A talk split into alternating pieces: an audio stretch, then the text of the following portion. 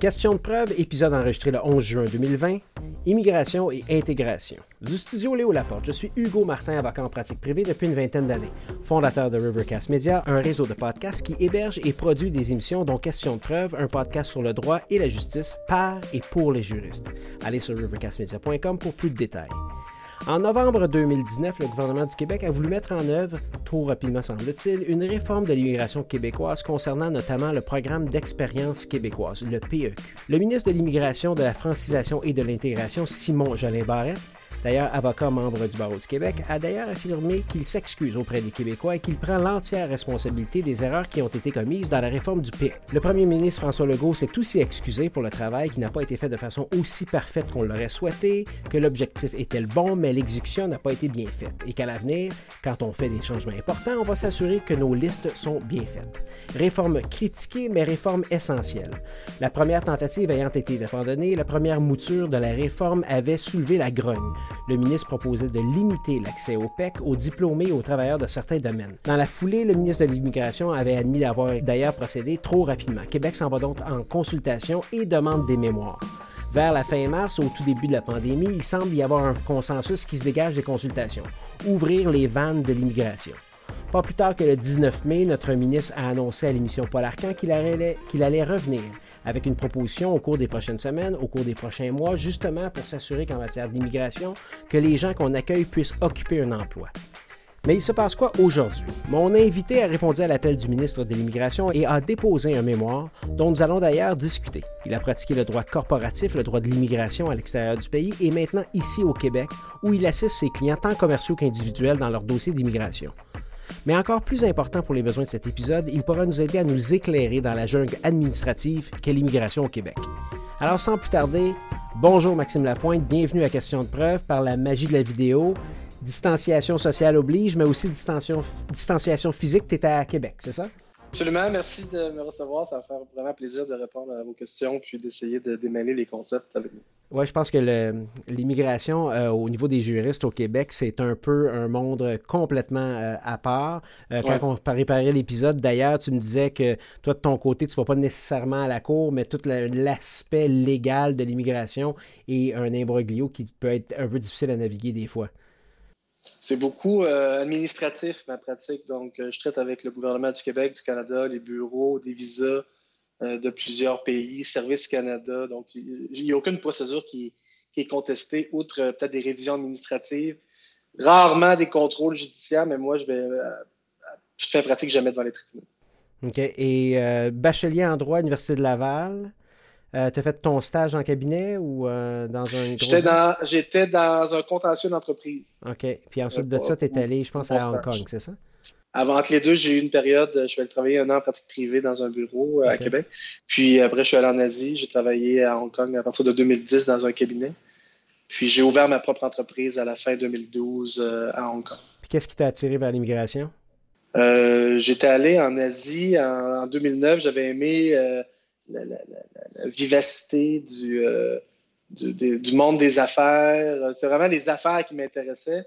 Puis j'ai été amené à faire des migrations de gens d'affaires, donc dans le programme des immigrants investisseurs. Mm-hmm. Ça ramenait un petit peu ma pratique de, droit des affaires, mais beaucoup les contacts avec des, gens d'affaires. C'est ce qui m'intéresse le plus. OK, good, good, good. On va parler un petit peu d'ailleurs aujourd'hui de l'immigration d'affaires, qui est un peu en, en chambardement là, avec les annonces qu'il y a eu récemment.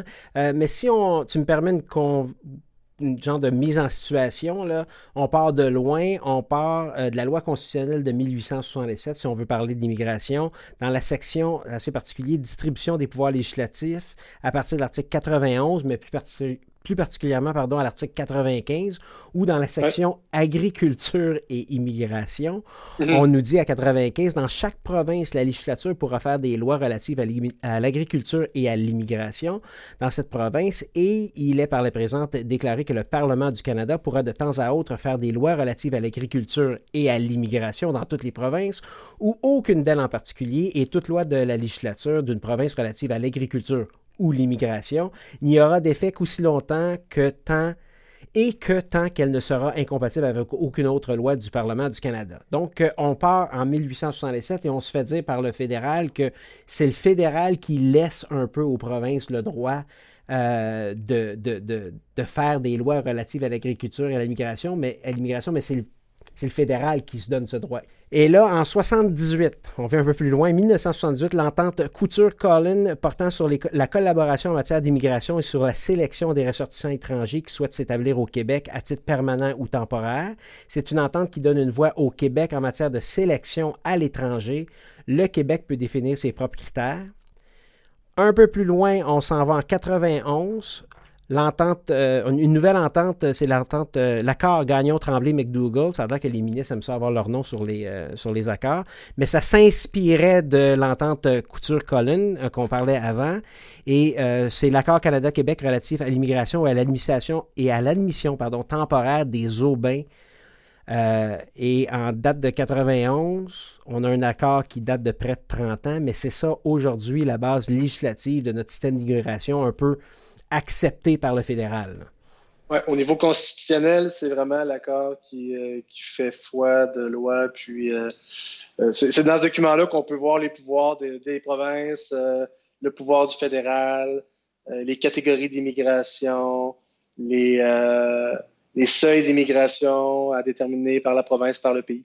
Donc, c'est vraiment le document charnière quand, quand, je, quand on préparait l'épisode ensemble, euh, on se disait qu'est-ce qu'on retient de l'accord? Et dis-moi si je me trompe, euh, cet accord-là, qu'est-ce qu'on doit retenir? C'est ça fournit au Québec des nouveaux moyens de préserver, nouveau, là, 91, de préserver son poids démographique au du Canada, au sein du Canada et d'assurer dans la province une intégration des immigrants respectueuse du caractère distinct de la société québécoise. On parle de réunification des familles, je pense que c'est encore le cas aujourd'hui. Euh, l'accueil humanitaire, notamment en faveur euh, des réfugiés et, ou des personnes en situation semblable. On retient aussi que l'accord traite de la sélection de personnes qui souhaitent s'établir au Québec à titre permanent ou temporaire, de leur admission au Canada, de leur intégration à la société québécoise, de la détermination des niveaux d'immigration à destination du Québec. Donc, c'est le Canada qui définit les niveaux d'immigration, mais le Québec s'engage, lui, euh, à, donner un seuil aussi. Est-ce que je me trompe? C'est un peu... Euh, ça. Ben, probablement, le Québec euh, peut sélectionner un nombre d'immigrants qui correspond à son poids démographique dans le Canada. Donc, moi, je, reviens souvent à cet accord-là quand on parle de baisse de seuil d'immigration parce que le Québec pourrait sélectionner, admettre sur le territoire beaucoup plus de ressortissants étrangers. On parle de 23% environ de la population du Québec à l'intérieur du Canada. Donc, on pourrait aller chercher environ 23 de l'immigration canadienne. Et le Canada veut admettre sur le territoire en 2020 350 000 immigrants. Donc, moi, je reviens souvent à, ces articles-là. Mm-hmm. Euh, pour les catégories, le Québec peut créer euh, diverses catégories d'immigration économique. Donc, c'est pour ça qu'on a des, euh, concepts d'immigrants de, investisseurs, entrepreneurs, de travailleurs qualifiés. mais les, les, catégories d'immigration économique, familiale, c'est quand même géré par le fédéral. Donc, moi, je dis souvent en immigration, le fédéral, c'est la porte de sortie, donc c'est l'étape ultime. Le, fédéral va regarder euh, hmm. les risques pour la sécurité au Canada, la santé du candidat, mais c'est souvent aussi la porte d'entrée dans certains programmes. Exemple, euh, si on parle de recoupement familial, un parrainage, si Immigration Canada ne euh, se, prononce pas positivement à l'admissibilité du parrain, hmm. le dossier se termine là. Donc, le, fédéral a un très gros rôle à jouer en matière d'immigration et le Québec, son rôle est plus cosmétique. Euh, cosmétique dans le sens service d'accueil et d'intégration linguistique et culturelle. C'est un peu ça. Où le fédéral dit je m'en mêle pas. C'est plus, plus, cosmétique dans le sens que dans l'actualité, on entend beaucoup parler d'immigration au Québec et du certificat de sélection du Québec. Mais ce qu'il faut comprendre, c'est que le certificat de sélection du Québec, c'est une étape parmi le processus d'immigration. Euh, il faut quand même maintenir un statut temporaire pendant toute la durée du processus d'immigration permanente. Le statut temporaire est donné par le fédéral. Euh, l'immigration permanente est donnée par le fédéral. Donc, le Québec, oui, va peut faire des grilles de sélection, des grilles de pointage selon divers facteurs, l'âge, niveau de scolarité, niveau de mhm. langue, pour sélectionner une personne, mais à l'intérieur d'un processus global qui est fédéral. OK. Puis euh, un coup qu'un immigrant arrive au Québec, la partie euh, linguistique, la partie, ben là on va revenir tantôt le programme d'expérience québécois, mais la partie linguistique, la partie culturelle et tout ça, c'est Québec à 100% ou c'est parce que le fédéral a bien voulu nous le laisser? C'est le Québec qui va l'administrer, mais mais le Québec reçoit des fonds du fédéral pour l'administrer. c'est là que ça se passe. Hein? Donc, il y, a des, transferts, il y a des transferts du fédéral vers le Québec en matière de francisation et d'intégration. Et moi, pour, vous donner un exemple, les, deux derniers ministres d'immigration à qui j'ai parlé, Simon Jolin Barrette et David Hortel, euh, quand je leur parlais justement de rouvrir l'accord Canada-Québec pour aller chercher justement plus de pouvoir en matière d'immigration pour la province, parce que c'est prévu à l'article 33 que chacune des parties peut demander à l'autre de rouvrir l'accord dans un délai de six mois. Avec un préavis de euh, les, deux, les, deux, les deux ministres m'ont dit euh, on reçoit tellement d'argent du fédéral qu'on ne veut pas toucher à ça.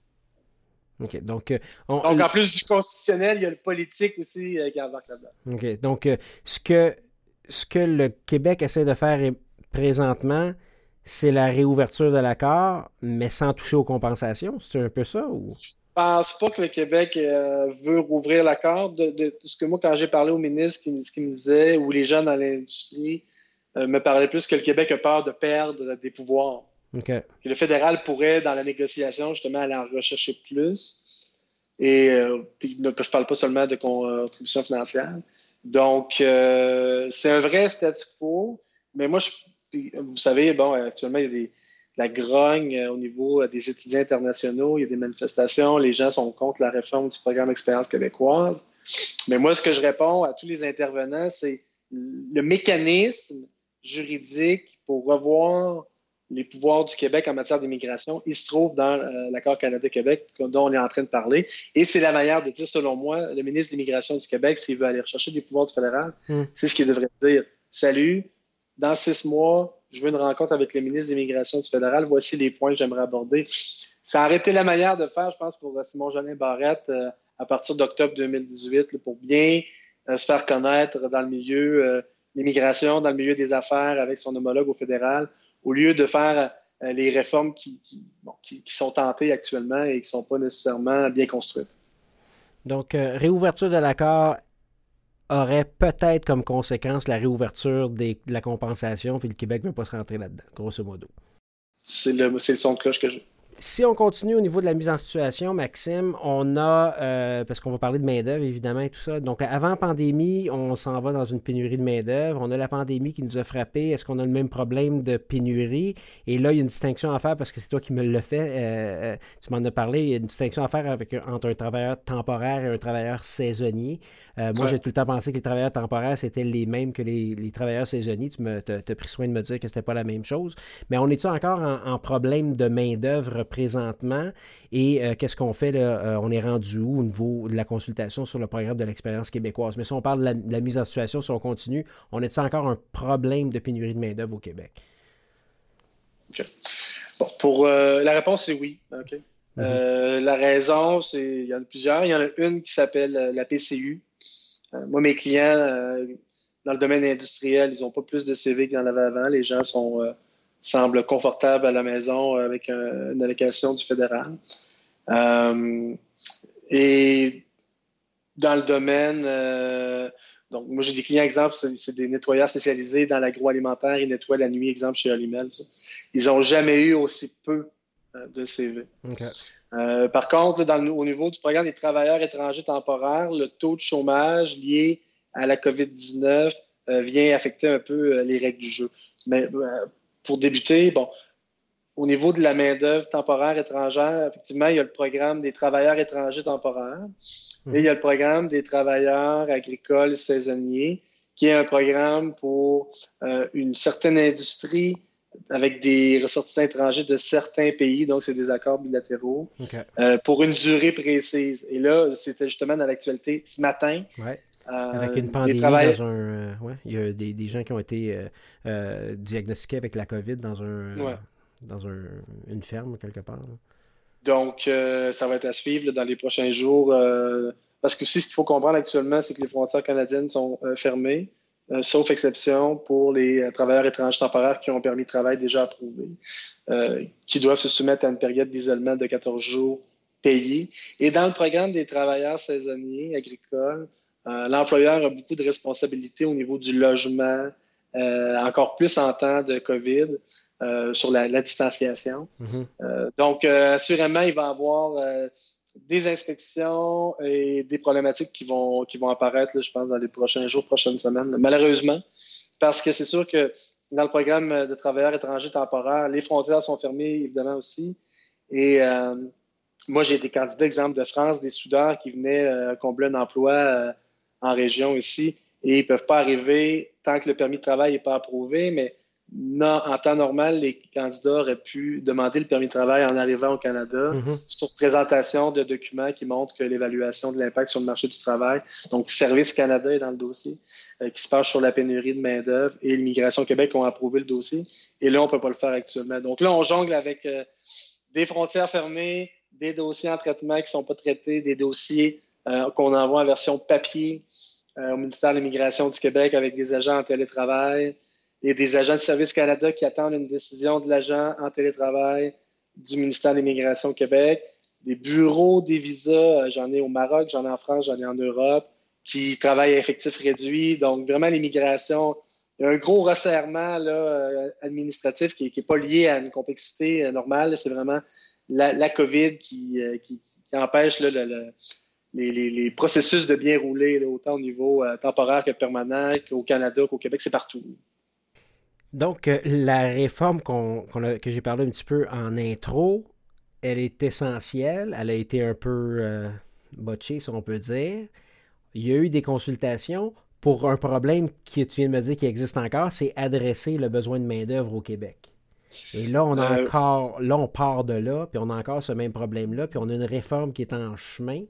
On fait quoi? On s'en va où? C'est une question sérieuse, quand même. Mais je pense qu'il faut, euh, faut bien décortiquer puis comprendre les enjeux. On a un gouvernement majoritaire caquiste qui a été élu en promettant une baisse des seuils d'immigration.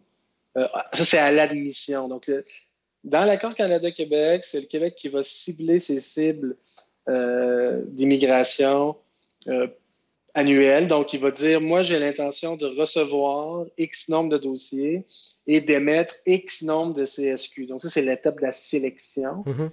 Et après, il va dire au fédéral, j'aimerais que tu traites X nombre de dossiers, que toi, tu vérifies la santé, la sécurité, euh, et, par catégorie. Donc, c'est le Québec qui donne ses cibles au fédéral. Et le Québec a baissé ses cibles et il faut comprendre aussi qu'il y avait déjà un inventaire massif de dossiers. Donc, ça allonge les délais de traitement. Mm-hmm. Euh, de résidence permanente. ce qu'il faut comprendre, c'est qu'il faut maintenir un statut d'immigration temporaire aussi pendant toute la durée, euh, soit pour être éligible à la résidence permanente. Donc là, avec la réforme, on parle d'augmenter l'expérience de travail pour les travailleurs étrangers temporaires, mais aussi pendant tout le traitement de la résidence permanente qui va prendre plus de temps. Donc là-dessus, ça prend un certain doigté pour renouveler des autorisations de travail temporaire pendant qu'on est en train d'attaquer une demande de résidence permanente. Hmm. Donc, la réforme euh, la, seule raison pour laquelle elle a lieu actuellement, c'est parce que le, ministère de l'Immigration du Québec doit rencontrer euh, sa promesse électorale de baisser les seuils d'immigration. Et le programme Expérience québécoise, qui est séparé en deux sous-programmes, étudiants diplômés et travailleurs, euh, essentiellement à deux conditions. Donc, gradu d'un diplôme admissible, on parle de DEP deux ans en montant cégep université, et parle français, ou pour un travailleur étranger, s'il travaille depuis un an et parle français. Donc, les conditions sont facilement remplissables pour des étudiants étrangers euh, d'Afrique ou d'Europe francophone. Et euh, le ministère n'a aucun moyen d'arrêter le nombre de demandes pour respecter son enveloppe de certificats de sélection du Québec qu'il veut donner par année et le nombre de dossiers qu'il veut, euh, que le ministère veut qui soit traité par le gouvernement fédéral. OK, mais aide-moi à, comprendre. Parce que le PEC, c'est le, programme de, l'excellence québécoise, c'est un programme accéléré de sélection de travailleurs qualifiés. Et ça permet d'obtenir ton CSQ plus rapidement en vue de ta résidence permanente. Est-ce que je me trompe? C'est ça. OK. C'est ça, mais sauf que, sauf que ce qu'il faut comprendre, c'est que le, dans, dans son plan d'immigration, exemple de 2019, le ministère de l'Immigration, lui, avait l'intention de donner entre 12 et 15 000 certificats de sélection du Québec pour la catégorie des travailleurs qualifiés. la catégorie de travailleurs qualifiés est séparée en deux. Le programme d'expérience québécoise hmm. et le programme ARIMA, qui est le nouveau système de déclaration d'intérêt que le ministère de l'Immigration aimerait donc réussir à mettre en œuvre pour être capable de mieux choisir les immigrants qui vont rencontrer les besoins du marché de l'emploi. Bon, c'est comme ça que le ministre euh, le défend. Mais donc, dans cette cette enveloppe-là de 12 à 15 000 CSQ pour Programme Expérience québécoise et ARIMA, si Arima n'a pas de limite ou n'a pas des conditions restrictives, euh, Arima prend tous les quotas annuels. Et c'est ce qui arrive actuellement. Donc là, on a un, on a un ministère qui, qui, reçoit beaucoup de demandes, qui accepte d'en traiter un certain nombre, mais qui en soit plus, qui accepte d'en traiter et qui doit trouver une manière un peu d'élaguer ou de ventiler la réception des demandes pour respecter son engagement électoral. Parce que, puis on décortique, hein, on est vraiment là, c'est chirurgical, en tout cas ma réflexion du moins, parce que si le gouvernement du Québec disait au fédéral, laisse-moi admettre sur le territoire le nombre d'immigrants proportionnel à ma population, dans la mesure où le fédéral veut admettre 350 000 immigrants en 2020, le Québec pourrait aller chercher à peu près 80 000 immigrants. Et là, il n'y en aurait pas de problème. Il n'y aurait pas de, réforme à faire parce qu'on aurait assez de, quotas d'immigration, si vous me permettez le terme, pour admettre tout le monde ici. Arima, c'est le programme, ben, c'est le service en ligne, mais Arima, c'est le programme régulier. Donc, euh, quand on passe pas par le PEC. Ben, du programme régulier, euh, actuellement, il n'y en a plus. Là. il y en avait dans les dernières années euh, et il y avait 18 000 dossiers en attente de traitement par le Québec. c'est sûr, là, ça. C'est ça. Ça, c'était des dossiers papier. Moi, j'en avais quelques-uns, mais je n'en représentais pas beaucoup parce que j'y croyais pas. J'avais des dossiers de 2014 qui n'étaient pas encore traités par le Québec en 2018. Mm-hmm. Et là, on sélectionnait des gens au niveau de l'âge, euh, niveau de scolarité, niveau de français. Et cinq ans plus tard, les gens, euh, ils n'ont pas d'emploi. Ils ont aussi le processus à faire au fédéral. Donc, un dossier déposé en 2014 qui obtient un certificat de sélection du Québec en 2018, par exemple, et qui a deux ans d'attente de résidence permanente. Donc, il arrive au, Québec finalement six ans plus tard, mais il n'y a jamais d'emploi. Évidemment, il est plus âgé, il y a peut-être des enfants, il n'y a aucune perspective de développement économique. Je ne veux, pas, porter euh, de jugement de valeur, mais ça, ça fait des chauffeurs de taxi. Mhm. Des ingénieurs dans leur pays qui ont, qui ont eu assez de points au niveau de la grille de sélection à cause d'un niveau universitaire, d'un niveau de français, mhm. mais qui arrivent au Québec avec un, diplôme en génie qui n'est pas reconnu par l'Ordre des ingénieurs, puis euh, aucune perspective d'emploi. Donc, c'est ce que le ministère voulait corriger. Là. Donc, évidemment, 18 000 Oui. Mais, comment on fait maintenant pour euh, arrimer si je peux le dire, euh, la promesse électorale de la CAQ avec le fait qu'on pourrait accueillir jusqu'à 80 500 euh, euh, immigrants et les consultations publiques du ministre de l'Immigration arrivent à une à une genre de, conclusion qui dit ouvrir les vannes. On va parler de ton mémoire aussi, où c'est quelque chose dans tes mm. propres recommandations, c'est let's go, rentrons des immigrants ici à fond. Euh, comment on fait pour, euh, pour euh, rejoindre tout ça, la promesse électorale et ce que le public ou le consensus qui est dégagé? C'est sûr que là, là-dessus, on sort du juridique un peu, on est mm-hmm. dans, le politique, donc mm-hmm. c'est comment le, cabinet du ministre peut attaquer cette situation-là. Je pense que la, manière de faire, ça serait de dire que l'ancien gouvernement a laissé plusieurs dossiers euh, qui sont euh, approuvés par le Québec, donc ils ont un CSQ, mais qui sont toujours pas traités en résidence permanente. Donc, euh, il pourrait dire on va faire une campagne d'augmentation temporaire des seuils d'admission pour dépomper l'inventaire de dossiers mm-hmm. et pour qu'il y ait une meilleure adéquation. Puis c'est ça le but du ministre, mais ils sont un peu, ils connaissent pas vraiment bien le processus pour dire des choses comme ça parce qu'ils disent si on sélectionne nos, immigrants avec Arima à l'intérieur de six mois, on va régler la pénurie de main-d'œuvre. Mais la réalité, c'est que si on sélectionne un immigrant avec un dans Arima dans six mois, on a toujours deux ans de résidence permanente à, attendre. Donc, ça veut dire que la personne qui est dans son pays, en Europe, en Afrique, en Asie, doit attendre deux ans. Donc, on ne règle pas le problème de pénurie de main-d'œuvre avec Arima. On règle le problème de pénurie de main-d'œuvre avec le programme des travailleurs étrangers temporaires. Et ensuite, on convertit la résidence temporaire, donc le permis de travail, on convertit en résidence permanente via le PEC. Et moi, si tu me poses la question, des gens qui travaillent depuis un an au Québec et qui parlent français, selon moi, ils sont intégrés. Donc, je ne mettrai pas de plafond euh, au programme Expérience québécoise jusqu'à temps qu'on ait atteint 80 000 quelques personnes. Et je pense que dans l'opinion publique, ça pourrait, ça pourrait justifier parce que les, les, les gens on pense qu'il y a 17% de taux de chômage actuellement et qu'il n'y a plus de pénurie de main-d'œuvre. Mais c'est pas vrai. Puis on a la deuxième population la plus vieille au monde. Donc, ça veut dire que même des emplois en épicerie, euh, des emplois dans les, à la plonge des, conducteurs. la pénurie, elle va être partout jusqu'à au moins 2030 avec la courbe des générations euh, se reprenne. Donc, euh, moi, personnellement, j'accepterais tout le monde qui travaille depuis un an et qui parle français jusqu'à concurrence de ma fourchette la plus haute que je suis capable d'aller chercher au niveau constitutionnel avec le fédéral. Évidemment, je ne suis pas ministre de l'immigration. encore, ouais. Pas encore. Euh, donc, si on pousse encore plus loin, et, donc tu as déposé un mémoire euh, au, ministère euh, dans le cadre des consultations publiques, mémoire qui s'appelle Pour un PEQ exclusif et inclusif. le mémoire sera partagé, Maxime, avec nos auditeurs sur les notes de l'épisode.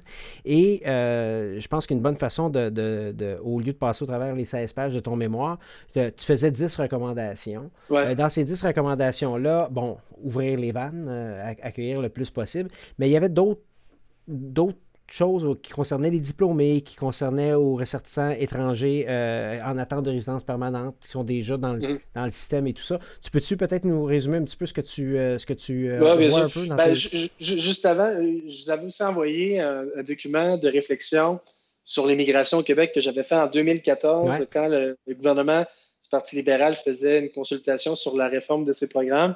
Et j'avais pris l'initiative d'envoyer un document avec des recommandations. Donc, mes, mes, mes recommandations, euh, ma, ma, pensée d'immigration se, se, se, peaufine depuis au moins 2014. Bon, je suis actif depuis 2010, mais euh, c'est vraiment là, dans, à partir de 2014 que j'ai commencé à mettre de plus en plus mes positions par écrit, mm-hmm. selon les réformes l'air du temps. Ça, ça s'ajuste, mais, mais, mais, en fait, moi, ce que je veux, c'est améliorer la sélection et la rétention au Québec. Donc, euh, ça veut dire la sélection, c'est améliorer le processus, que ce soit plus simple, que ce soit plus court, que ce soit plus euh, dynamique, qu'il y ait moins euh, de dédale administratif entre le fédéral et le Québec. Puis la rétention, évidemment, c'est que les gens restent sur le territoire puis qu'ils ne soient pas obligés de quitter, soit à cause d'un document mal fait ou parce que finalement, ils ont appliqué au Québec, mais c'était juste parce qu'ils voulaient entrer au Canada puis ils s'en vont vivre à Vancouver comme plusieurs immigrants dans le programme Immigrants investissants. Donc, moi, c'est vraiment améliorer le processus, améliorer la rétention. Euh, j'ai lancé des positions dans les trois dernières années, ben justement, euh, fermer, rembourser les 18 000 dossiers. Euh, j'avais envoyé ces recommandations-là au ministère euh, à la fin 2018. Il faut croire qu'ils l'ont lu. Je ne sais pas si j'étais la seule personne qui suggérait de, fermer ce programme-là, mais ils m'ont ils m'ont suivi là-dessus. faire ben, demander une expérience de travail pour le programme Expérience québécoise volet étudiant c'est un peu euh, le, cœur de, mon mémoire, dans le sens que je suggère un PEC exclusif, donc un seul programme, et inclusif, donc qui va justement inclure le plus grand nombre de personnes possible, ce que je demande, entre autres, euh, d'exclure des seuils d'immigration tous les dossiers du PEC, parce que je considère que c'est des gens qui sont intégrés. Et quand le premier ministre dit en prendre moins pour en prendre soin, euh, quelqu'un qui travaille ici depuis un, deux, trois ans, qui parle français, il est intégré, on n'a pas besoin de s'en occuper. Donc, dans mes recommandations, euh, la, bon, la première, c'est de créer un PEC unifié qui va être clair à tout le monde et qu'on va s'assurer aussi que les étudiants étrangers qui, euh, qui graduent euh, travaillent, pas nécessairement dans leur domaine, mais au moins qui, occupent un emploi. Et déjà ça, il y a beaucoup de résistance, je le vois, dans les manifestations du collectif éthique, entre autres. J'étais avec eux sur un Facebook Live la semaine mm-hmm. dernière. Mm-hmm. Ils sont complètement contre toute réforme, mais on dirait qu'ils font abstraction du statut temporaire. Quand on a un étudiant international, euh, avec un par exemple un diplôme universitaire, on va avoir un permis de travail post-diplôme de trois ans. Donc, on va avoir trois ans pour montrer qu'on travaille pendant un an à temps plein pour ensuite être éligible pour demander un certificat de sélection du Québec. Ça a-tu rapport avec le IMT, ça, c'est ça? EIMT? Non, non ça, c'est, euh, dans, le, dans, le, dans le PEC. Vraiment. Donc, donc, on a un permis de travail post-diplôme de trois ans, puis euh, le, la réforme actuelle du ministre, c'est de demander un an d'expérience de travail. C'est, c'est, vraiment pas une contrainte. J'ai fait un document, je pense que tu l'as vu passer sur, euh, sur LinkedIn, pour montrer les limites de la réforme du programme Expérience québécoise. Puis même moi, j'avais de la misère à trouver des limites ou des points négatifs de la réforme pour les étudiants internationaux. Mm-hmm. J'ai les, deux mains dans des dossiers d'immigration à tous les jours depuis dix ans. Donc, euh, je pense qu'il y a des catégories d'immigrants qui sont plus euh, mal en point avec la réforme. Je pense entre autres aux travailleurs étrangers temporaires de, de professions qui sont considérées comme, comme peu spécialisées au sens de la classification nationale des professions. Tous les emplois sont répertoriés catégorie 0A, B, C, D. Donc 0A, B, c'est cadre professionnel, technique. Mm-hmm. C'est les emplois peu spécialisés. Exemple, préposé aux bénéficiaires, c'est catégorie C. Donc, ça veut dire que ce serait exclu du programme d'expérience québécoise volet travailleurs. Euh, donc, il y, a des, il y, a des, faiblesses dans la réforme actuelle. Euh, dans, dans, mon mémoire, parce qu'entre aujourd'hui et la date de mon mémoire, il y a quand même beaucoup de choses qui ont changé. Les grandes, lignes, les, grandes, les grandes lignes restent pareilles. C'est s'assurer que les gens puissent avoir le plus de facilité possible à maintenir un statut temporaire pendant qu'ils sont dans le processus de résidence permanente au Québec. Donc, ça veut dire, entre autres, permettre aux ressortissants étrangers qui ont un certificat de sélection du Québec d'avoir un permis de travail ouvert pendant toute la durée euh, du traitement de la résidence permanente. Actuellement, ils ont un permis qui est lié à un employeur. Donc, à chaque changement d'employeur, il y a une procédure administrative à suivre. Ça prend une offre d'emploi sur le portail d'employeur. Il y a des nouveaux frais à payer par l'employeur, par l'employé. Il y a des délais de traitement. Il y a des risques de dérapage. Euh, parce que mon autre recommandation, c'était justement les gens qui ont mal renouvelé un permis, qui se retrouvent sans statut au Canada, euh, disons 90 jours pour demander un rétablissement de statut, hmm. mais ça prend, euh, ça prend environ 100 jours ouvrables avant d'avoir le résultat du rétablissement de statut. Donc, pendant cette période-là, le candidat ne peut plus travailler. Et qu'est-ce qu'il va faire? Soit il va retourner dans son pays, donc l'immigration va avoir été un échec, ou sinon il va être tenté de travailler légalement. Donc, moi, ce que je suggérais là-dedans, c'était d'assouplir. Quand on est dans la période de rétablissement de statut de 90 jours, si on a mal rempli notre permis euh, pour une erreur, c'est comme si moi, je faisais de faire mes impôts, c'est sûr que je vais me tromper. Euh, au moins d'être capable de rectifier le tir sans perdre le droit de travailler au Canada. Euh, hmm. Il y a beaucoup de mes recommandations qui, traitent de, des, clients qui sont venus me consulter dans la dernière année. J'ai mal renouvelé mon permis de travail, qu'est-ce que je fais? Euh, j'ai envoyé pourtant le bon document, mais ça a été refusé. J'attendais d'avoir mon certificat de sélection du Québec pour l'envoyer avec ma demande de permis de travail, mais je ne l'ai pas eu. Donc, c'est des situations du quotidien qui font que j'ai essayé d'avoir des, lignes directrices avec des positions qui sont, euh, qui sont défendables, qui sont, euh, quand je t'entendais parler tantôt en disant, ben, rétablir les seuils à, 23% puis rentrer 80 000 immigrants et et euh, euh, ouvrir les vannes, finalement, le cynique en moi disait bon, mais le gars prêche pour sa paroisse. Mais en même temps, là, tu es en train de me dire non, non, non, il faudrait aussi faciliter tout, tout, tout. C'est des dalles administratives qui te donnent quand même de l'argent, ben alors que ça n'a plus à rien. C'est ça que tu me dis. Ah non, absolument. Mais, comme je te dis, là, mais, j'appelle ça mes valeurs d'entreprise. Mais ma, conjointe me dit que ce pas des valeurs, mais c'est vraiment d'améliorer la sélection, la rétention. Je me lève le matin pour essayer d'améliorer le processus.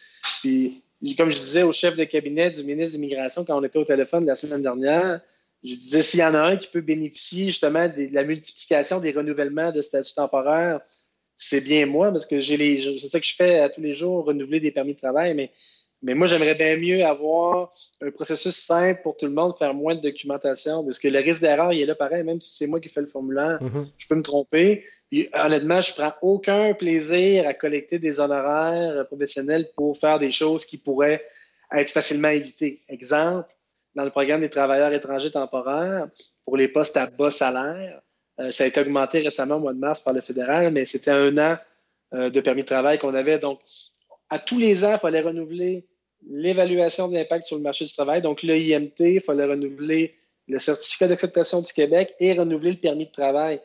Je le fais actuellement pour une entreprise avec qui j'ai 50 travailleurs étrangers temporaires. Donc, on est, on est constamment en renouvellement, vu que le permis, c'est juste d'un an. Mais si c'était deux ans, moi, je renouvellerais moins je serais, je serais plus content parce que moi, vraiment, je ne prends pas plaisir à faire euh, des documents d'immigration pour mes clients quand ça pourrait être plus simple, c'est sûr. Puis le, ces gens-là ont déjà un statut de travail valide ici, c'est juste un renouvellement, il n'y a rien de. C'est un, renouvellement, oui, exact. il faut renouveler. Il faut renouveler auprès de Service Canada pour s'assurer euh, que les efforts de recrutement ont été faits pour essayer de trouver des Canadiens et que les, conditions de travail sont respectées. Donc, euh, au à Service Canada, de la manière que ça fonctionne, j'en ai renouvelé 22 la semaine dernière. Donc, j'avais une pile avec 22 documents pour Service Canada et j'avais 22 piles de un travailleur pour le Québec et j'avais 22 000 de frais pour le fédéral et j'avais 22 fois 404 de frais pour le Québec. Donc, l'employeur, c'est des coûts astronomiques. Hmm. Pour des postes qui, euh, premièrement, qui ne sont pas capables de combler, et deuxièmement, euh, qui pourraient être beaucoup plus simples au niveau de la, procédure si on avait euh, une plus longue durée de permis de travail. Maxime, ta deuxième recommandation, c'est un petit peu ce qu'on parlait tout à l'heure, c'est rouvrir l'accord Canada-Québec. Qu'est-ce que tu voudrais dans une nouvelle dans une dans un nouvel accord?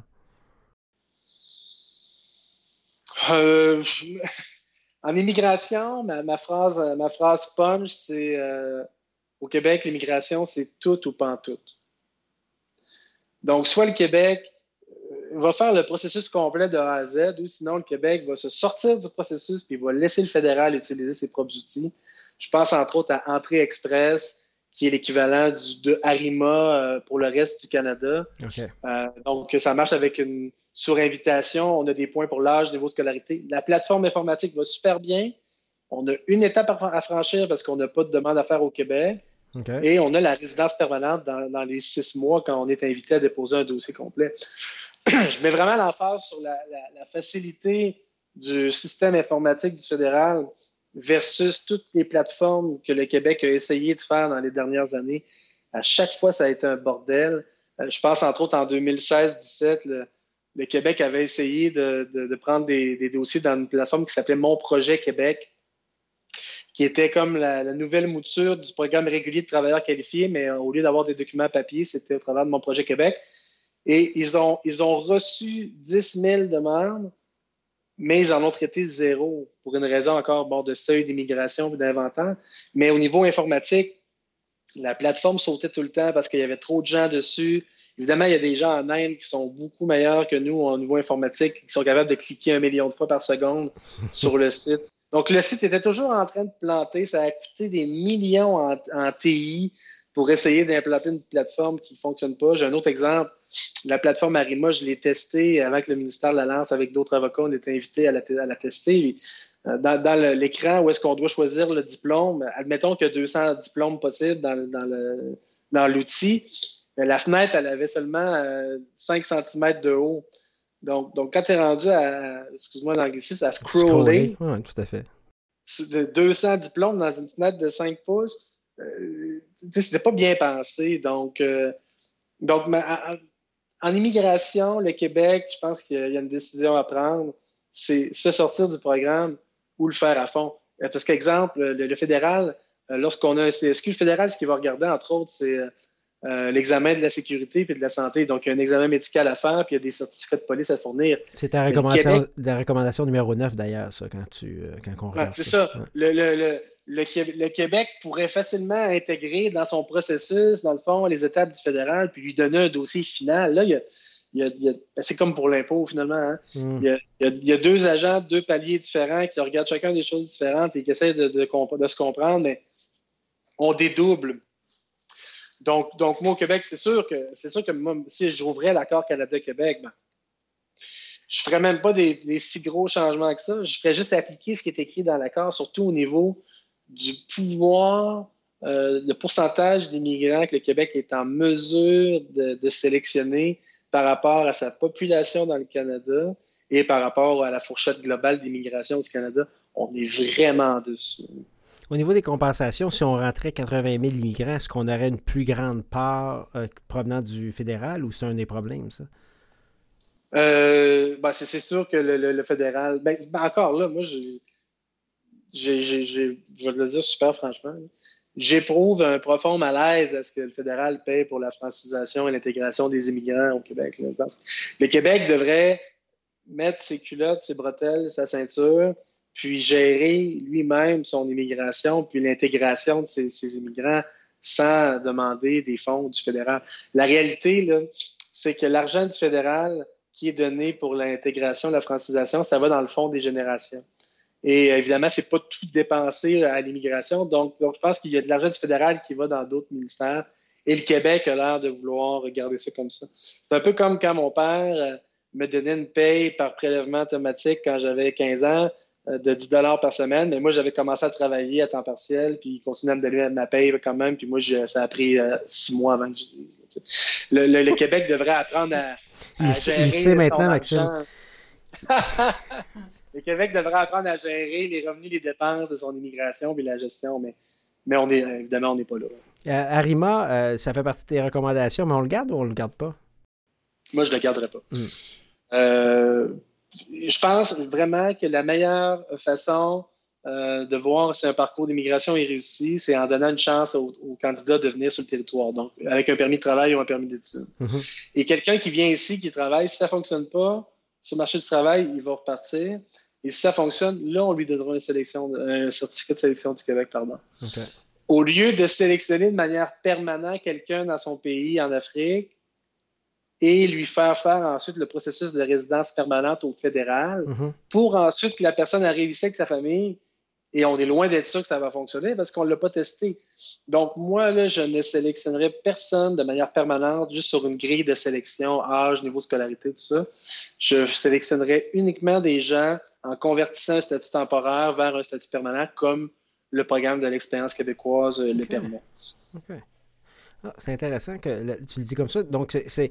Euh, et, est-ce que santé et sécurité devraient être. Ben, santé et police là, euh, devraient encore être dans des mains du fédéral ou le provincial pourrait prendre ça en ordre? Oui, ben, on n'a pas le choix. Là, on n'a pas le choix au niveau constitutionnel, évidemment, là, les, bon, les, euh, les frontières et tout ce qui est la, la, citoyenneté, les passeports, la résidence permanente, c'est de compétence fédérale. Donc, mais, mais au niveau administratif, je pense qu'on est capable peut-être de le Québec pourrait exiger ces documents-là qui seraient déposés au jour 1 au fédéral. Il faut, améliorer l'arrimage entre le processus de sélection du Québec et le processus de résidence permanente du fédéral, qui actuellement est cafouille à, cause d'une baisse de seuil d'immigration entre la sélection puis l'admission c'est ce qui rallonge les délais de traitement. Exemple, il y a 17 000 dossiers en attente de résidence permanente au fédéral, mais la fourchette annuelle, c'est 5 000 que le Québec demande au fédéral de traiter par année. Mm-hmm. Donc, assurément, on est à trois ans. Mm-hmm. Donc, pendant trois ans, les gens vont avoir un statut temporaire à renouveler, à maintenir, c'est pas toujours facile. Euh, un examen médical, c'est bon un an. Un certificat de police, c'est bon un an. Donc, il peut y avoir des renouvellements d'examens médicaux, de certificats de police, euh, de mise à jour, juste pour des considérations de quotas d'immigration annuelle.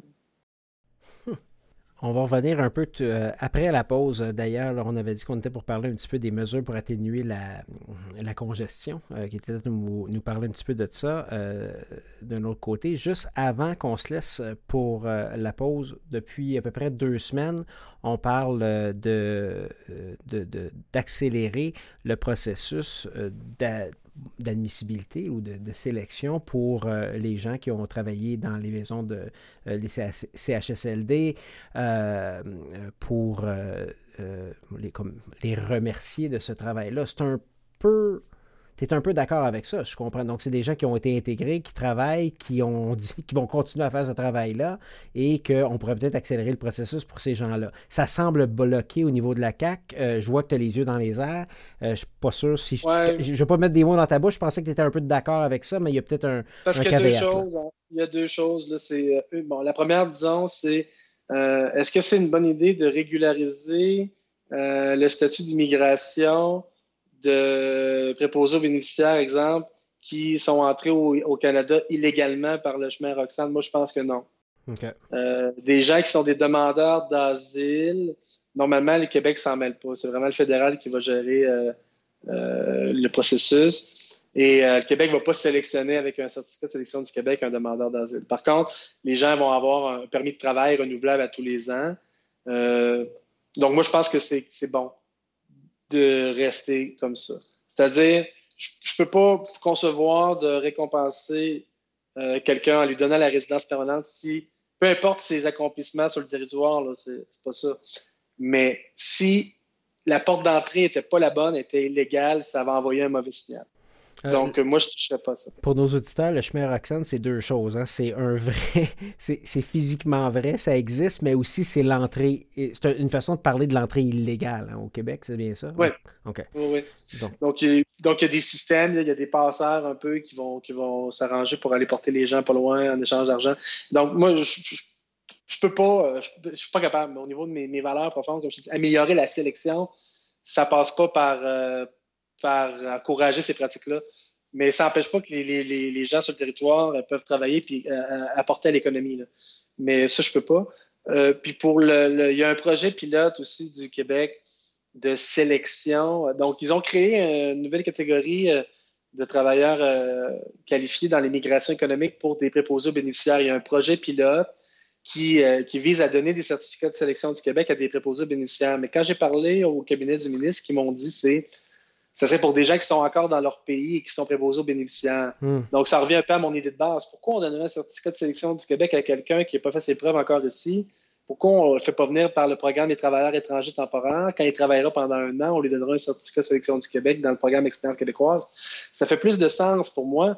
Mais le ministère, ce qu'il me disait, c'est Ah, mais il y, a eu très peu de demandes euh, dans le programme. Euh, euh, dans Arima et dans le programme Expérience québécoise pour des préposés bénéficiaires. Donc, ça veut dire que ça ne marche pas, mais, je ne pense pas que c'est ça. C'est peut-être la méconnaissance aussi des gens, mais il y a aussi, si les gens arrivent et c'est des réfugiés, ils ne pourront, pas passer dans l'immigration économique euh, du Québec.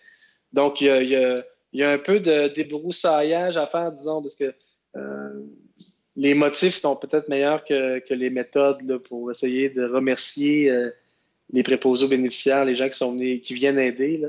Euh, mais moi, personnellement, ça en revient à mon idée de base. Je, je sélectionnerai personne de manière permanente, qui, quelqu'un qui est encore dans son pays. OK, ouais, OK. Fait qu'on revient encore aux recommandations, puis c'est la même chose, puis ça se tient finalement euh, sur toute la ligne, finalement. Ben, fort de mon expérience professionnelle, ça se tient. Donc, ça veut dire des gens qui sont. Euh, ben, premièrement, j'ai je pense qu'il y a quand même euh, des exemples probants d'ingénieurs d'Afrique euh, qui n'ont jamais réussi à trouver d'emploi ici, malgré qu'ils aient obtenu un certificat de sélection du Québec dans le programme régulier de travailleurs qualifiés. Euh, puis, en parenthèse, c'est un programme aussi qui avait 50% de taux de refus historiquement parce que les agents étaient très zélés. Donc, une étente mal traduite, une information manquante, on rejetait ta candidature au lieu d'essayer de l'accepter en demandant un document additionnel. Donc, le ministère a élagué pendant plusieurs années le nombre de demandes parce que justement, entre la réception, qui n'avait pas de limite au début, et le nombre de certificats qu'on peut donner à la sélection et l'admission, mhm. il, y avait trop, il, y avait, trop de réceptions. Et même le ministère, en 2017, a changé sa grille de pointage pour donner plus ou moins de points pour euh, le niveau de langue et les expériences professionnelles. Donc, il y a des gens qui se qualifiaient au début et qui, euh, dans un deuxième temps, qui ne se qualifiaient plus. Et là, là-dessus, il y a eu un recours euh, collectif là, contre le, gouvernement et euh, il y a eu euh, un accord, un règlement hors cours qui fait en sorte que certains demandeurs ont eu une partie de leurs frais gouvernementaux remboursés selon quand est-ce qu'ils ont déposé leur demande. Donc, donc c'est un programme qui était, qui était très populaire, évidemment, mais avec une petite porte d'entrée. Et on faisait peut-être pas nécessairement les meilleurs choix au niveau de qui on sélectionne. Euh, tandis que je pense que si on sélectionne un travailleur étranger qui est ici, qui nous montre des fiches de paie, un compte de banque, une adresse au Québec, je pense qu'on ne se trompera mhm. pas. Non, tout à fait.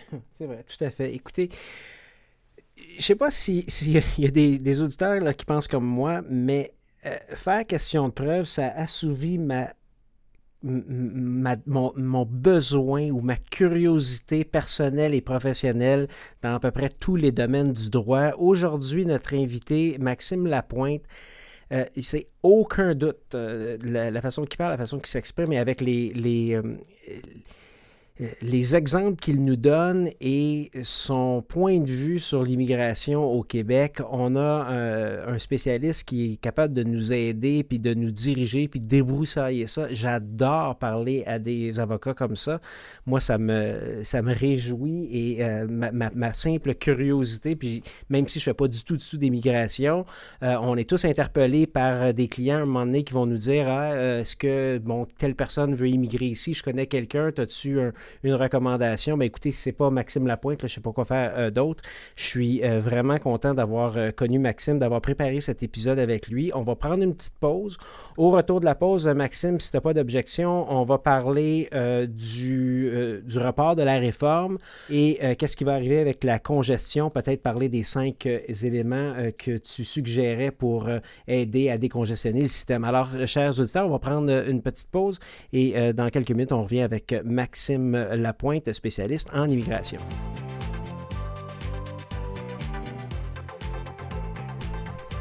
Merci Maxime Lapointe. Euh, quel épisode intéressant. L'immigration intéressante. Je pensais pas que c'était pour m'arriver, mais comme j'expliquais un peu plus tôt, ça assouvit ma soif de curiosité. Euh, je vous rappelle, chers amis juristes, qu'il ne faut pas attendre la fin de la période pour courir les formations professionnelles reconnues par le Barreau du Québec et la Chambre des notaires. C'est maintenant le moment pour prendre le temps d'écouter des formations sur des sujets actuels, variés dans un format accessible et facile d'écoute. Je parle évidemment du podcast Questions de preuve. L'écoute de Questions de preuve est gratuite, mais s'il vous faut des heures pour compléter votre formation professionnelle continue, et il nous en faut tous, avouez-le, vous pouvez les obtenir pour aussi peu que 10 l'heure. Simplement allez sur la section questions de preuve du site rivercastmedia.com et de là, vous pouvez facilement acheter vos heures de formation continue en nous fournissant simplement votre nom, votre courriel et votre numéro de membre. Et ensuite, lorsque vous faites une écoute, il vous suffit d'aller entrer le mot-clé pour l'épisode et cliquer Envoyer. De notre côté, c'est assez simple, on vous fait parvenir votre attestation par courriel. Pas besoin de se déplacer en salle. Je ne sais même pas s'il va y avoir encore des formations en salle dans les prochains mois. Vous n'avez qu'à faire votre formation dans le confort de votre foyer ou dans votre voiture. Euh, oui, le mot-clé pour cet épisode est certificat. Il sera nécessaire pour obtenir votre attestation de formation pour cet épisode. Allez sur rivercastmedia.com, section questions de preuve. On retourne à l'épisode avec Maxime. Alors, nous sommes de retour avec Maxime Lapointe, spécialiste en immigration. Et euh, comme on avait dit un petit peu euh, avant la pause, Maxime, on, va parler de que le Québec reporte à 2021 sa réforme du programme des investisseurs étrangers. Ça fait partie d'une grosse, euh, c'est une grosse partie, pardon, de ta pratique. Parle-nous-en donc un peu.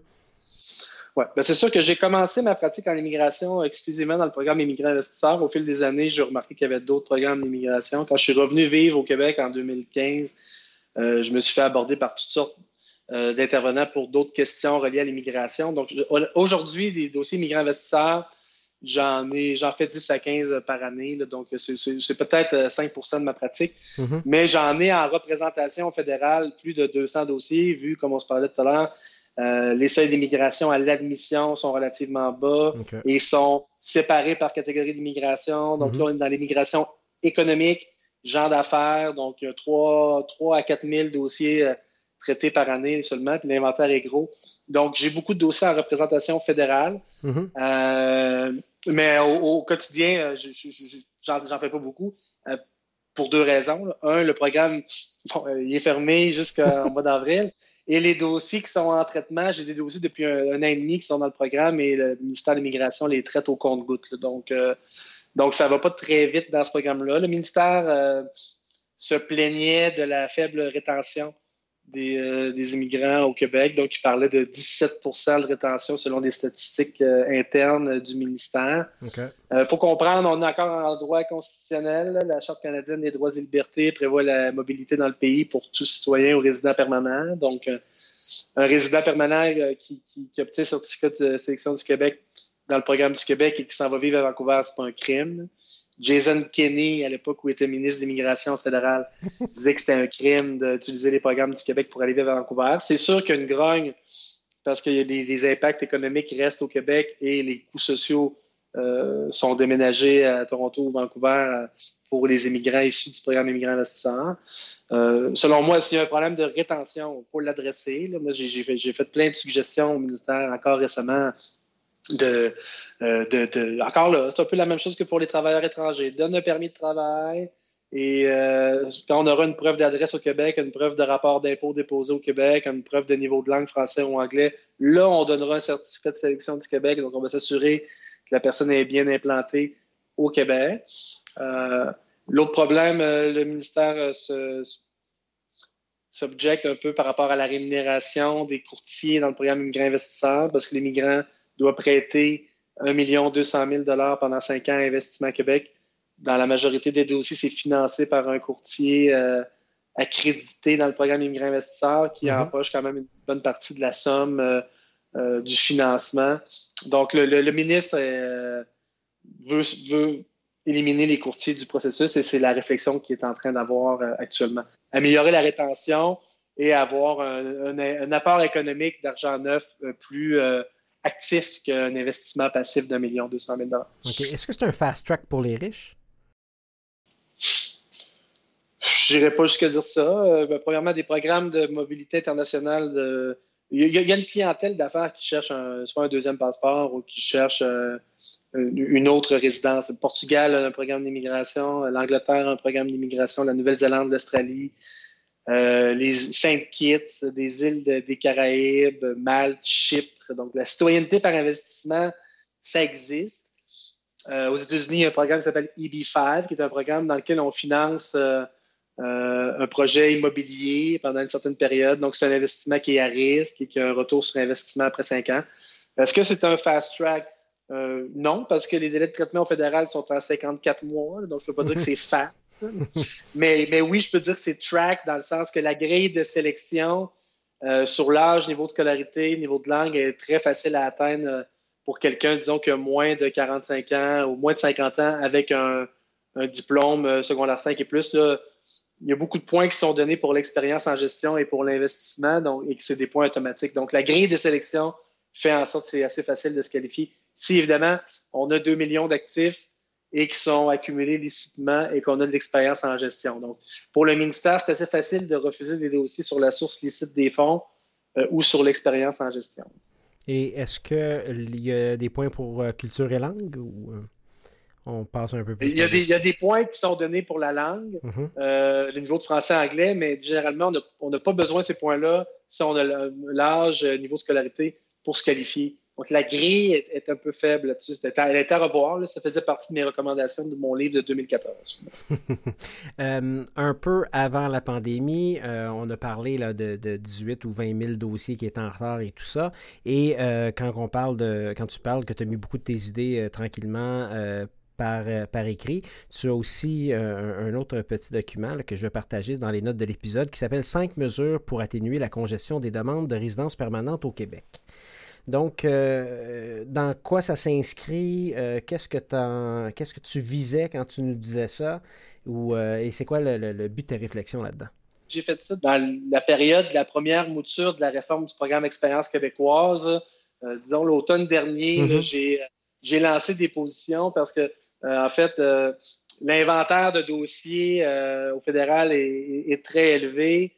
La cible d'immigration est à la baisse avec le gouvernement de la CAQ et ça faisait en sorte que on avait, bon, j'employais, le terme congestion, hein. il, y a une, congestion de demande en attente de résidence permanente et qui rendait le statut temporaire précaire. Donc, mes recommandations, c'était pour déprécariser le statut temporaire de permis de travail pour certaines personnes, euh, donc dans lesquels je suggérais justement un permis de travail ouvert euh, pour la durée de traitement de la demande de résidence permanente, permettre aux gens d'aller régulariser un permis de travail refusé à l'intérieur de leur période de 90 jours en allant au point d'entrée, donc à la douane. Dans le jargon, on appelle ça le tour du poteau. on rentre aux États-Unis, on se fait refouler, on arrive devant le douanier au Canada pour obtenir un nouveau permis de travail. Mais la manière que c'est fait actuellement, euh, bon, pour un, travailleur étranger temporaire, soit on a besoin d'une évaluation de l'impact sur le marché du travail, EIMT, frais de traitement de plus de 1500 dollars, délai de traitement plus de 3-4 mois. Donc, c'est lourd pour une entreprise. Ou sinon, si on est exempté de IMT, il y a une dispense de IMT pour les candidats travailleurs qualifiés sélectionnés par un Québec, par le Québec, pardon, et qui ont un permis de travail valide. Et mhm. ceux-là, donc il y a une dispense de IMT, mais c'est encore un peu complexe. Ça prend une offre d'emploi sur le portail de l'employeur, il faut payer des frais et ça donne un permis de travail fermé. Donc, euh, et pour que le douanier traite la demande, ça prend un permis de travail valide. Donc, ce qui arrive souvent, c'est que la personne renouvelle mal son permis de travail. Elle est considérée comme en statut implicite jusqu'à ce qu'il y ait une décision de rendu sur la demande. Quatre mois plus tard, le fédéral dit permis de travail refusé pour telle raison et votre droit de travailler au Canada s'est éteint la journée où nous, on vous a posté une lettre le 10 jours que vous venez de recevoir. Donc, ça veut dire que la personne, là, se présente devant le douanier pour dire, ben, écoutez, j'ai un certificat de sélection du Québec. Le Québec m'a sélectionné de manière permanente. Oui, j'ai fait une erreur dans mon renouvellement de permis de travail pour X raisons, mais le douanier ne va pas traiter si on n'a plus de permis de travail valide. Donc, c'est vraiment, il y avait de la, il y avait de la contraction là, euh, des statuts là, vraiment à, cette période-là. Donc, des gens que ça va bien au niveau, de la manière que je l'explique, c'est toujours pareil. Au niveau permanent, ça va bien, hmm. mais au niveau temporaire, on a un problème. Puis là, souvent, il faut qu'on quitte. Donc, donc j'en ai eu un exemple, une, candidate, ça fait six ans, Maxime, j'habite au Québec. J'ai un, un, certificat de sélection du Québec. J'ai lancé ma demande de résidence permanente, mais j'avais mal renouvelé mon permis de travail. Là, je ne peux plus travailler. Qu'est-ce que je fais? il n'y a pas de solution miracle, mais il pourrait avoir certains assouplissements au moins pour une période X pour essayer de garder nos immigrants chez nous. Puis quand le premier ministre dit justement en prendre moins pour en prendre soin, ben, je pense que ça fait partie d'en prendre soin, d'aider les gens à s'assurer qu'ils puissent obtenir un statut temporaire facilement pendant qu'on est en train de traiter la demande de résidence permanente. Donc, mes mesures pour atténuer la congestion, c'était des assouplissements au niveau des permis de travail mal renouvelés, mais c'était aussi d'augmenter drastiquement les seuils d'immigration et d'exclure les dossiers de PEC des seuils d'immigration, de l'immigration économique des travailleurs qualifiés pour laisser de la place à Arima, parce que le but d'Arima, selon le ministre, c'est d'arrimer euh, l'immigration aux besoins de l'emploi en région. Mais comme on se disait tantôt, dans les seuils d'immigration, si le euh, programme Expérience québécoise utilise tous les quotas, il n'y aura jamais de place pour Arima. Donc, mhm. c'est de rejongler un peu, un, grossir la, la balloune de, de, de, nombre de, CSQ qu'on peut donner par année et de nombre d'immigrants qu'on va laisser entrer sur le territoire. Donc, avoir le plus d'espace possible. Et les gens qui ont eu des faiblesses au niveau temporaire, mais qui ont un certificat de sélection du Québec, leur donner un permis de travail ouvert et euh, de la plus longue durée possible. Donc, ce que ça aurait comme impact à très court terme, c'est que peu importe le délai de traitement de la résidence permanente, exemple, ça prendrait cinq ans vu qu'il trop gros inventaire de dossiers à traiter. Mais si la personne a un statut temporaire valide pendant cinq ans, mais elle l'aura au bout de cinq ans. dans ma tête, c'est très clair, ça se comprend bien. Je comprends que les étudiants étrangers, pour eux, euh, c'est difficile à comprendre. Ils voient beaucoup le certificat de sélection du Québec comme une finalité mais c'est pas ça. C'est une étape dans le processus. Il faut quand même demander une résidence permanente au fédéral. Il faut payer des frais gouvernementaux. Des fois, ça vient que les frais sont rapprochés. On fait une demande de certificat de sélection du Québec. Normalement, on l'a en 20 jours. Donc, on paie 800 dollars pour avoir le certificat de sélection du Québec. Si ça va bien, on l'a en 20 jours. Mais 20 jours plus tard, il faut repayer 1325 dollars de frais de résidence permanente. Donc, donc, oui, il y a des contraintes économiques, mais euh, ça fait partie d'un processus global qui est séparé entre le, provincial et le fédéral. Et moi, j'essaie juste de, trouver des solutions pour que ce soit plus facile pour tout le monde. Jamais dans ton euh, dans la dernière heure ou un peu plus qu'on s'est parlé, tu as, assouvi euh, l'avocat de litige en moi en disant on peut s'en aller en révision judiciaire. J'imagine que c'est euh, les décisions, euh, les décisions qui sont prises par euh, les fonctionnaires ou par le ministre, ça, on peut pas vraiment bouger ça, on peut pas vraiment attaquer ben, ça. au niveau du contrôle judiciaire, la, norme, la norme de contrôle, c'est la décision raisonnable. Hmm. donc, le, juge va rarement se substituer au décideur qui est le ministère de l'Immigration parce que c'est lui l'expert dans sa compétence. Je suis pas un expert en droit administratif, là, mais ma compréhension du processus. Et puis, je le vois dans mes dossiers migrants. J'ai aucune surprise que tu me dises ça. D'après moi, c'est impossible. Il y, en a des, il y en a des contrôles judiciaires, mais évidemment, j'en ai déjà gagné un contrôle judiciaire, mais on n'est pas allé devant le juge. On a réglé avant parce que le ministère n'aura jamais une décision perdante sur le primitif euh, ou sur les moteurs de recherche. Donc, euh, quand on regarde les questions à litige, c'est quoi la norme de contrôle? Alors, c'est selon euh, c'est pas la même norme si c'est une question d'équité procédurale ou une question de, fait dans le dossier. Euh, j'ai pas les détails précis là-dessus parce que j'en fais pas tous les jours. Mais ça peut forcer une discussion, c'est ce que tu me dis. non, c'est que la, porte est très étroite. Vraiment, il y a beaucoup de déférences de la Cour supérieure pour euh, envers le ministère. ce que je veux dire, c'est si on prend le recours, on a au moins peut-être une autre porte supplémentaire d'ouverture pour discuter avec un autre pallier peut-être les avocats du ministère, puis peut-être avoir un peu. Euh, oui, actuellement, j'en fais un, justement. J'en fais, c'est mon deuxième. Le premier, on a réussi à régler assez facilement puisque j'avais démontré qu'il y avait des erreurs au niveau de l'équité procédurale. Mais dans mon deuxième dossier, l'avocate euh, euh, du procureur général qui traite avec l'avocate du ministère de l'Immigration m'a dit le ministère de l'Immigration est très solide selon eux. Puis ils ils veulent pas rien régler, donc il va falloir déposer des mémoires puis aller devant le juge, puis on risque d'avoir un résultat qui va être négatif. Bon, écoute, euh, ça, je pourrais, merci de me le dire. Pour revenir au niveau euh, de la, euh, pour atténuer la congestion des demandes, qu'est-ce qu'on veut c'est quoi le but c'est quoi le but de tout ça je veux dire si on rajoute des, des si on ouvre les vannes est-ce qu'on augmente la congestion? Non mais en fait les, gens qui sont déjà sélectionnés, on est tous d'accord pour dire que le Québec les a choisis, leur mm donné cette sélection du Québec. Donc, ce qu'il faut, c'est augmenter le seuil à l'admission pour les, laisser entrer de manière permanente le plus vite possible sur le territoire, parce que essentiellement, le Québec les a choisis. Et ce qui reste à faire, c'est l'examen de la sécurité, puis des antécédents euh, de santé. Donc, il faut raccourcir ce processus-là. Et la manière de faire, c'est justement d'augmenter les seuils drastiquement jusqu'à la limite de la proportion du Québec dans le Canada sur la population versus bon, le rapport avec le pourcentage d'immigration que le Canada veut prendre. Et là, comme ça, on va diminuer les délais de traitement, puis on va pas augmenter euh, l'immigration. Les gens, souvent, sont, sont sur le territoire. Là, quand on parle, l'exemple du programme Expérience québécoise, les gens sont ici. Là, donc, donc, dans l'opinion publique, c'est sûr qu'il y a un travail à faire de médiatisation pour dire, écoutez, les gens sont ici, le Québec les a sélectionnés, on fait juste les faire rentrer plus vite. Oui, le chiffre est élevé, mais ça sert à rien de les, faire arriver sur quatre ans. Là. Hmm. On va juste avoir plus de problèmes à maintenir les statuts. Là. Je comprends mieux. Si moi je comprends mieux, j'imagine que nos auditeurs vont mieux comprendre aussi. Euh, écoute, je te remercie beaucoup, Maxime. On passe euh, peut-être à, la section un peu plus ludique euh, du, de l'épisode.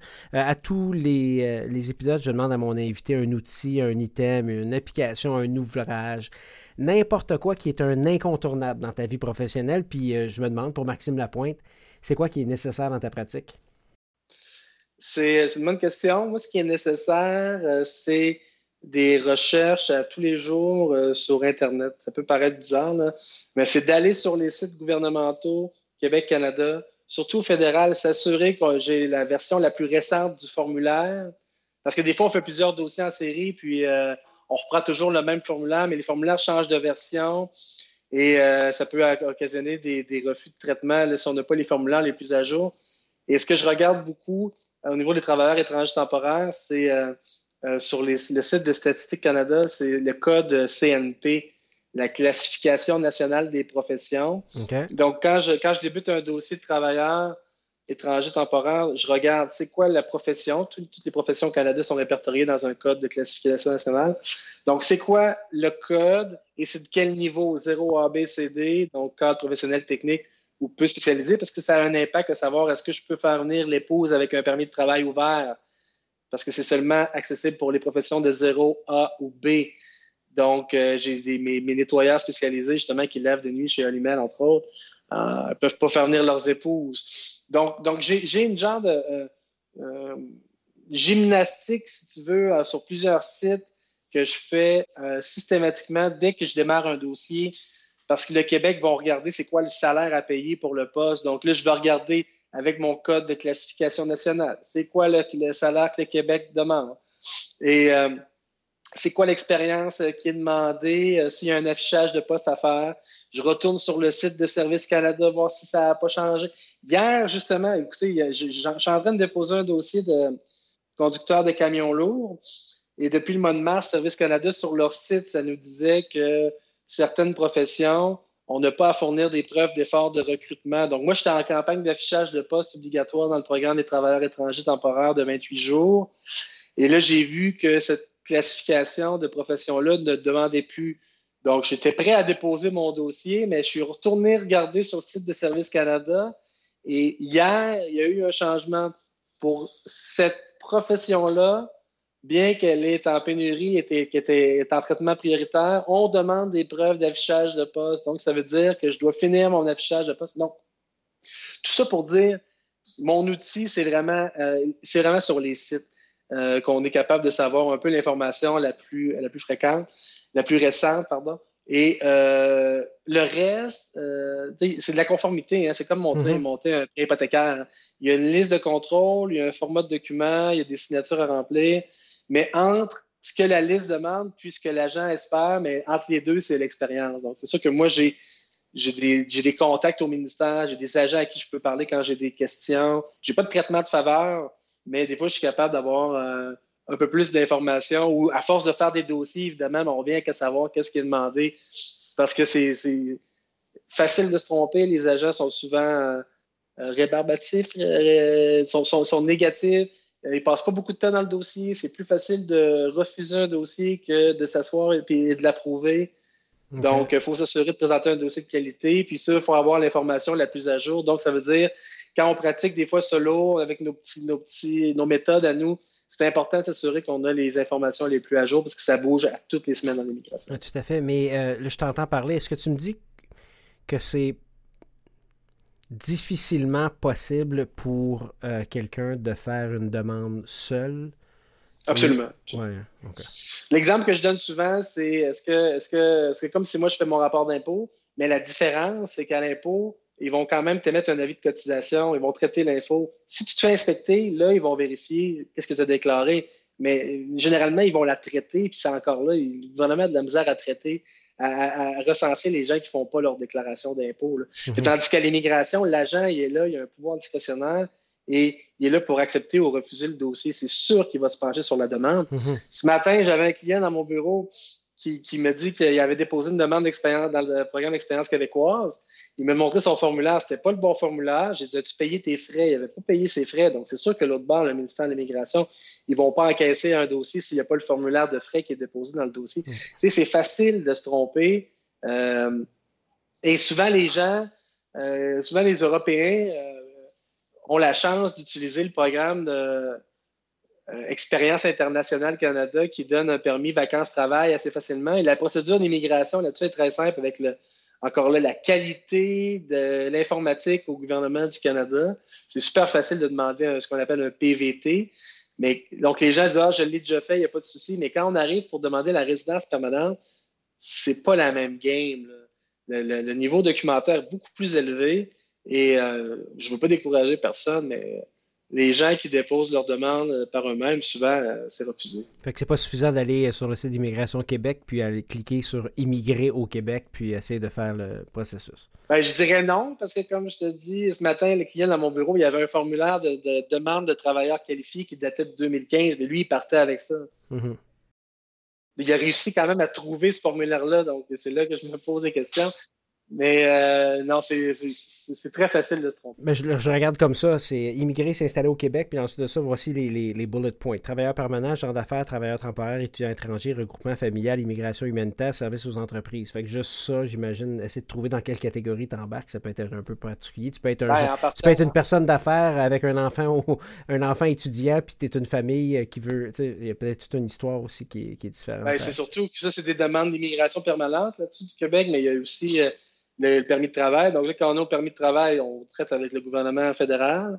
Est-ce qu'on a besoin d'une IMT, évaluation de l'impact sur le marché du travail, oui ou non? Si oui, allez, moi, les employeurs qui ont essayé de remplir ça par eux-mêmes, ils sont, ils sont cognés.